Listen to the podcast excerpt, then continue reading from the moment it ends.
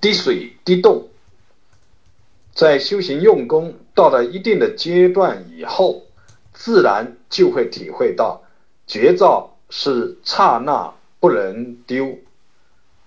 就像在极寒的天气里，每一滴水落到地上之前都冻成了冰，每一滴水都冻住，滴水滴动，每一个念头都是绝招中的妙用，每一个念头都不迷，这个就是。功夫进路上的一种表达，要全体、全觉、全用，没有丝毫的断裂。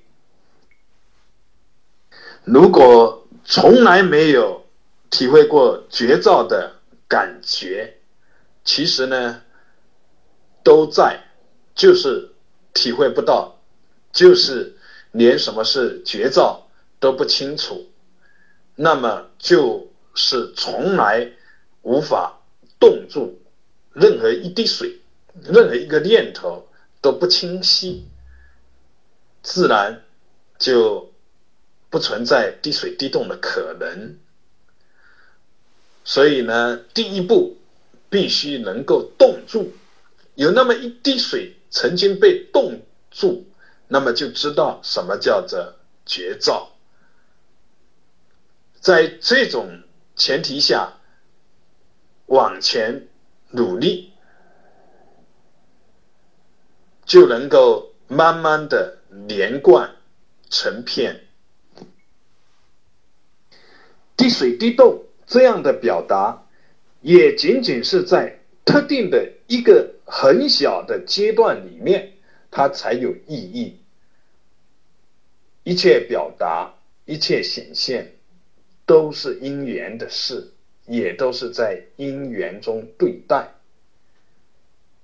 在功夫进路上，只有那么一个阶段，能够体会到滴水滴动这样的一种表达的力量。